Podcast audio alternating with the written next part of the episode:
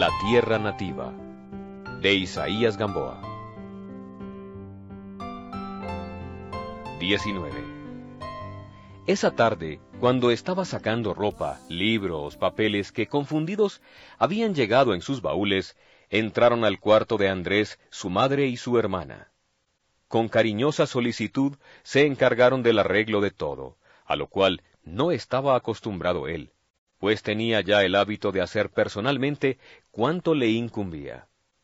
Siempre había creído que las mujeres solo sirven para desordenar lo que encuentran, y se quedó admirado y satisfecho de la disposición que estas dos personas queridas daban a la pieza y a todas las cosas en que ponían sus manos.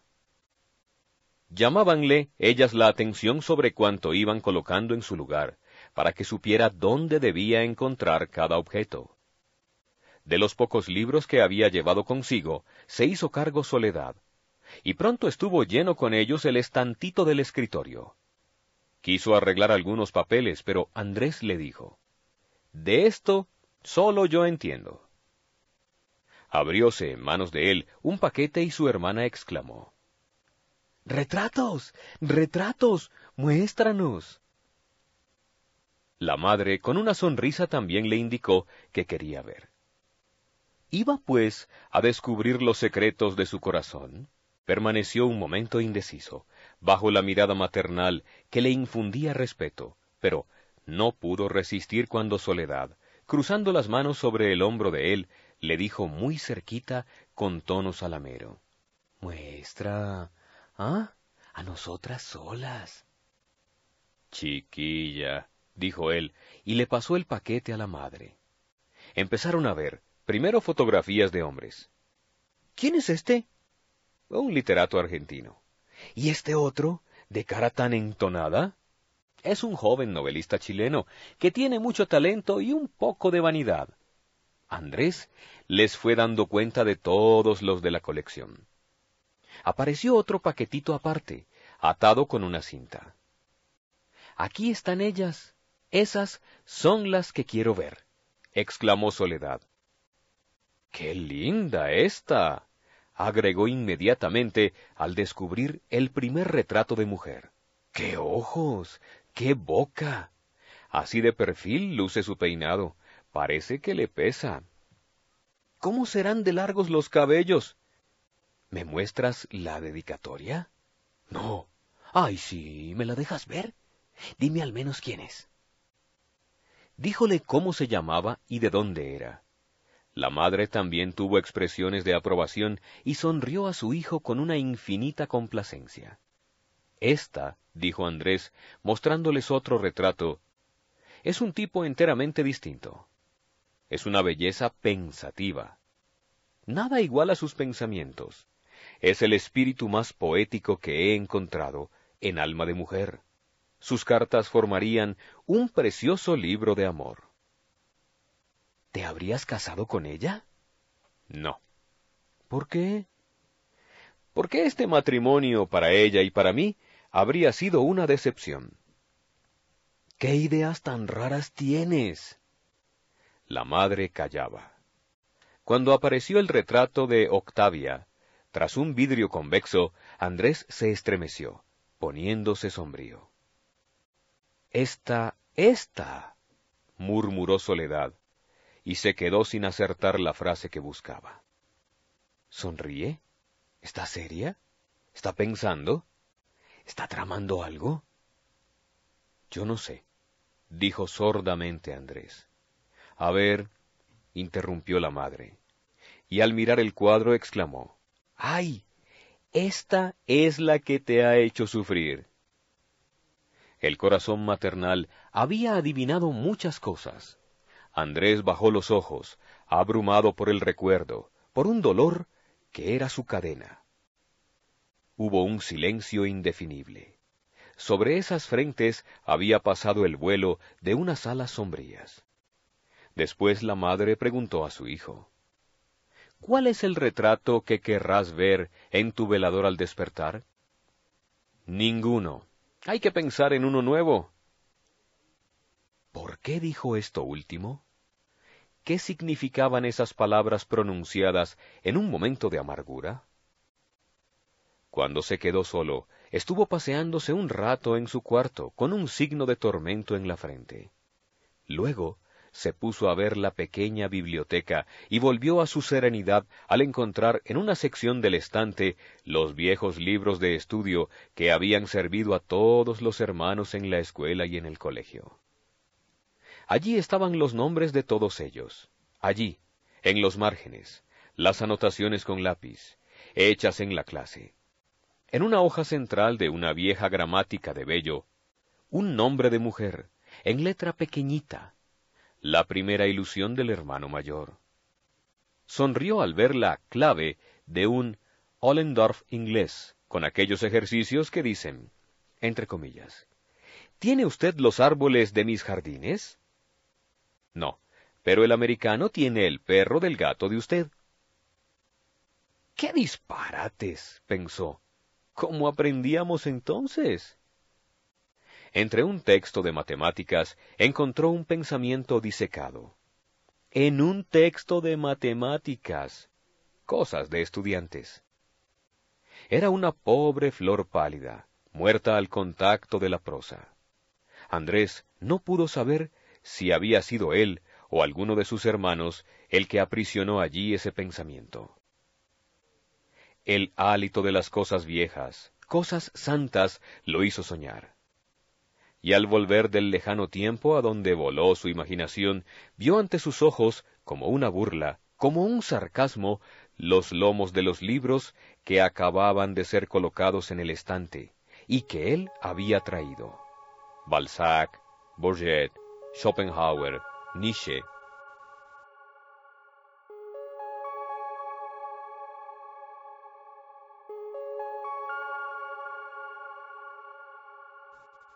20. El domingo estuvo muy animado. El primer domingo que pasaba Andrés en Cali después de su regreso.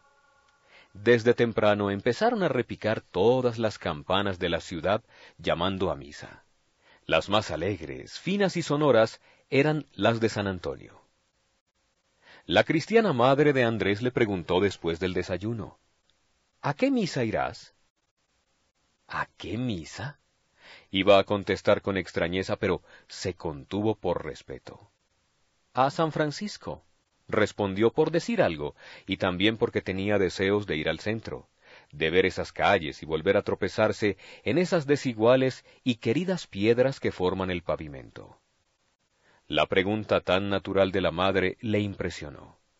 ¿Hacía tantos años que no iba a misa?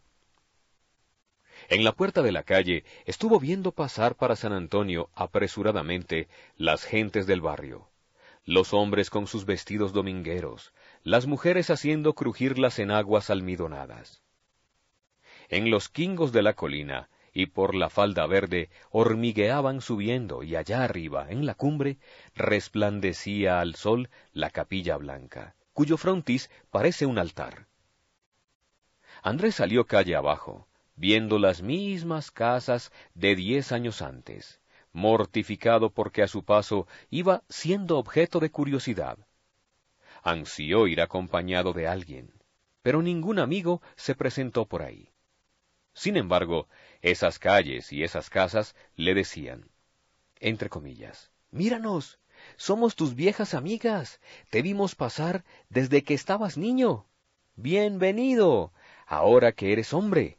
Casi en nada hemos cambiado, y aunque nos encontramos remozadas y embellecidas, te querríamos. Estamos contentísimas de volverte a ver. ¡Qué grande estás! Andrés sonreía, escuchando en su corazón ese buen saludo. El que no estaba amable era el pavimento de piedras lisas y redondas, donde sus pies trastrabillaban sin saber colocarse encima o en alguna juntura pero las piedras le daban excusas. Entre comillas. Perdónanos, nosotras no tenemos la culpa. Quisiéramos formar un plano igual para las damas y para los caleños que vuelven como tú. Aún querríamos que nos arrancaran de las calles y nos llevaran a servir para otra cosa. Pues nos tienen fastidiadas las quejas que oímos. Nuestros únicos placeres son los tropezones del prefecto, del alcalde y de los municipales cuando les hacemos ver estrellas. Entre comillas. Bien hecho, les contestó el alma de Andrés. Empezaba a encontrar caras bonitas, que no le reconocían como todos los viejos y viejas que lo saludaban al pasar. Él a veces adelantaba el saludo, temeroso de que dijeran que había llegado orgulloso, creído. Pero las caras bonitas, si lo miraban era por curiosidad. Qué pesar le causaba esto a Andrés. Entre comillas. Ya me conocerán, se decía por consolarse. Al fin llegó a San Francisco, cuyo atrio estaba lleno de gente. Las mujeres entrando en la iglesia, los jóvenes viéndolas pasar. Encontró un grupo de amigos en una de las esquinas, de donde los pepitos acechan a las muchachas, las cuales al pasar hacia la iglesia los miran de reojo a través de las blondas del manto. Algunos de esos jóvenes eran de los que habían ido a encontrar a Andrés al camino, y otros ya lo habían visitado. Los que formaron gran alboroto al verlo y ya lo reventaban a abrazos. Andrés estaba contentísimo, alegre como esa mañana de domingo. Todos se precipitaron al templo al empezar la misa.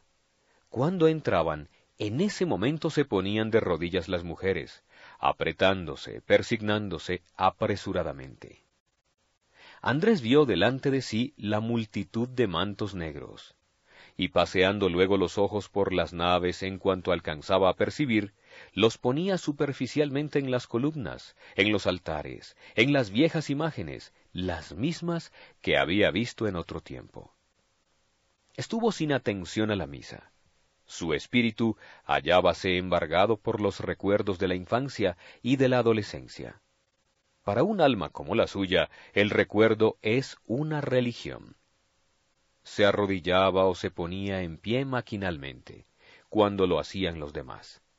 Y hubo un largo rato en que su bastón estuvo jugando con un alfiler que había en el suelo, como si ese pequeño objeto tuviera relación con alguna idea femenina. No se vino a dar cuenta de su distracción, sino cuando todos se santiguaron al final de la misa, y entonces sintió pena por su madre. Cuando no perdió un detalle fue a la salida de las mujeres. Desde la esquina de los Pepitos contempló el desfile. Sus compañeros le llamaban la atención sobre las caleñas hermosas, y le iban diciendo los nombres de las que él no reconocía. Todo eso fue un encanto, lleno de promesas para el porvenir. Ansió tener ya alguna aventura amorosa el grupo de amigos se dirigió a la plaza central, donde Andrés tuvo una decepción, pues esperaba encontrar un jardín y sólo halló los almendros que él conoció pequeños y que habían crecido por su propia virtud. En el centro estaba la pila muy hermosa, pero sin agua todavía. ¿Es esto posible? preguntó Andrés con disgusto. Unos bromearon y los otros callaron. A la cantina de un hotel fueron a tomar un aperitivo. Vino el mozo y cada uno fue diciendo lo que apetecía. Después empezó a suscitarse una acalorada discusión política y Andrés, disgustadísimo, se puso en pie. ¿Por qué? Porque en casa me esperan. Muchos le instaron para que se quedara todavía, con aquella insistencia que en todas partes se convierte en crueldad para el que no quiere seguir tomando. Cuando un militar se agregó al grupo, Andrés definitivamente se fue.